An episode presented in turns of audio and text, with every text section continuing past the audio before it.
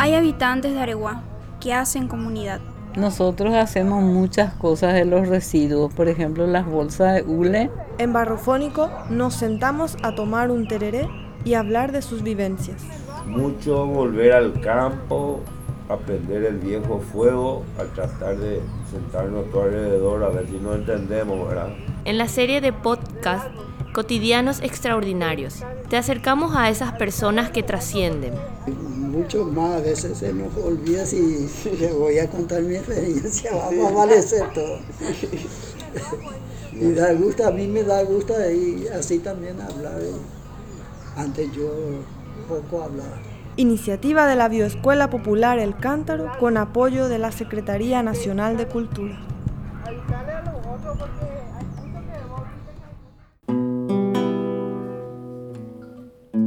Batecopio, estamos empezando en Barrofónico una serie nueva de entrevistas a personas que habitan Areguá. Entregan sus obras, transmiten sus pensamientos y son partícipes de historias asombrosas. Queremos plasmarlos con estas grabaciones que denominamos cotidianos extraordinarios. Soy José Caballero, el conector sonoro.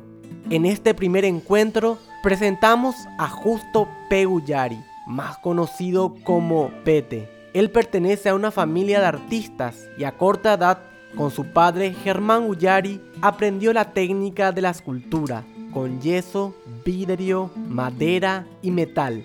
Eligió vivir en Areguá por opción de vida. Esta entrevista fue realizada en el año 2020, durante la sequía y los incendios ocurridos en la zona Pejenduque. Este bosque era de mi bisabuelo, de 1890 posiblemente, más o menos y papá le compró a mi abuela cuando ella se viuda, mi abuelita Ana, esta parte, estas cinco hectáreas y media, en el año 60, 55, construyó papá esta casa con mamá. Y bueno, yo veía este bosquecito, veía con cariño, era con... Siempre es un bosque muy mágico, eh, este bosque de Areguá que sí que sí es, que, es muy cierto que está de luto por lo que acaba de pasar con el incendio, ¿verdad? Y ha hecho escultura en metal y, en madera. Empecé a hacer en madera, en el, sobre todo en ese año ganó un premio también en madera, escultura en madera, en el 95, y fue cuando vine acá. Hace 25 años estoy acá batallándole a la vida y gracias a que me jugué al arte, eh, puedo vivir del arte, puedo cuidar este bosque, cuidar a mis hijos. ¿Tenés alguna anécdota que, que querés que todo el mundo sepa eh, de vos viviendo en Areguá? Yo creo que demasiadas anécdotas ya se saben. no sé. ¿Qué diferencia hay entre el Areguá de antes, cuando vos llegaste recién y, ahora?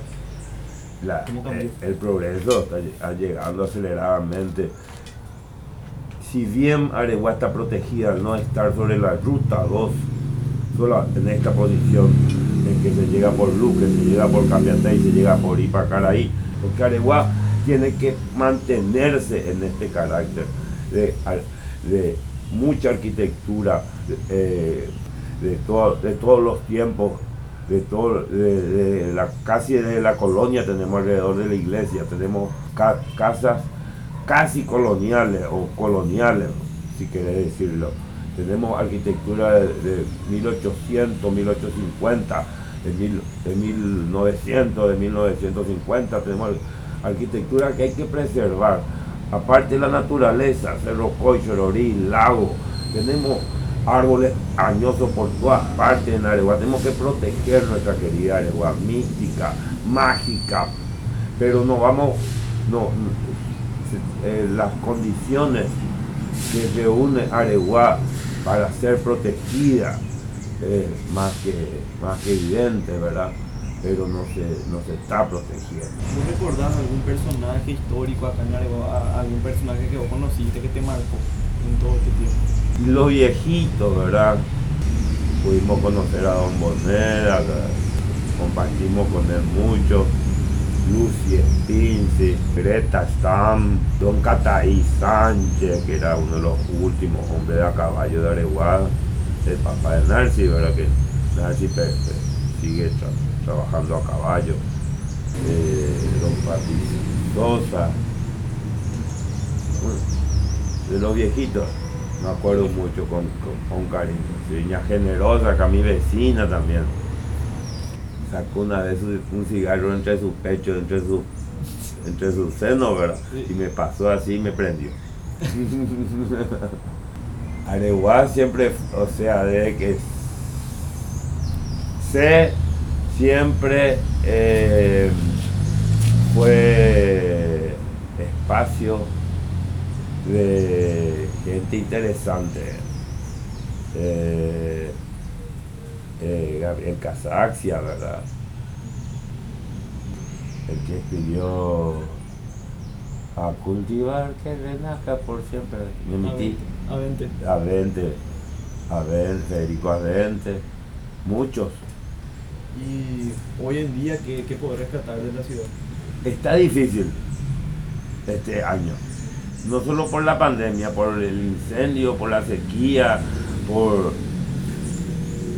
Y se siguen haciendo muchas copias, hay muchos ceramistas copiones y hay algunos que están apareciendo y hay, hay, artesanos que intentan lenguaje propio y jugadas nuevas, ¿verdad?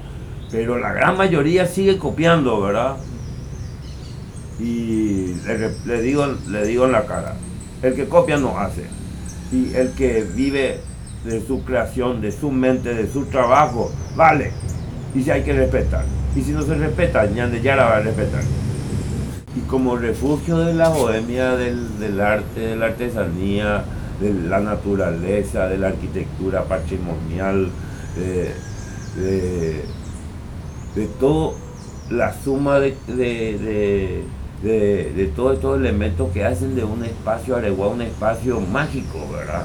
Un espacio especial para inspirar a la gente, para recorrerla en pareja, para, para ver arquitectura linda o árboles hermosos, o, cruzar un arroyo, llegar al lago o subir hasta el Cerro Coy y, y disfrutar de, de un espacio, como te digo, mágico, ¿verdad? De místico con, carga espiritual muy fuerte, donde es fácil crear, donde es fácil eh, mantenerse eh, con un espíritu creativo, en, comunión con, la belleza eh, y con Dios, y, para encontrarse con uno mismo, ¿verdad? Y así crecer, crecer como ser humano y lograr trascender como persona creativa o como simplemente estaciarse en la belleza y disfrutarla y ser uno con todo esto. Creo que este tema de la pandemia es mucho volver al campo, aprender el viejo fuego, a tratar de sentarnos todo alrededor a ver si nos entendemos, ¿verdad? Gracias a ustedes, gracias y fuerza Areguá, hermosa Areguá. Somos privilegiados de vivir en Areguá. Saludo a todos mis buenos vecinos areguaños. Discúlpenme por ser como soy en un sentido. Trato de hacer lo mejor que puedo. Amor les tengo a todos. Y creo que voy a, a, a saber entenderles mejor y saber cuidarles más. Gracias. Barrofónico, medio de comunicación comunitario y colaborativo desde Areguá.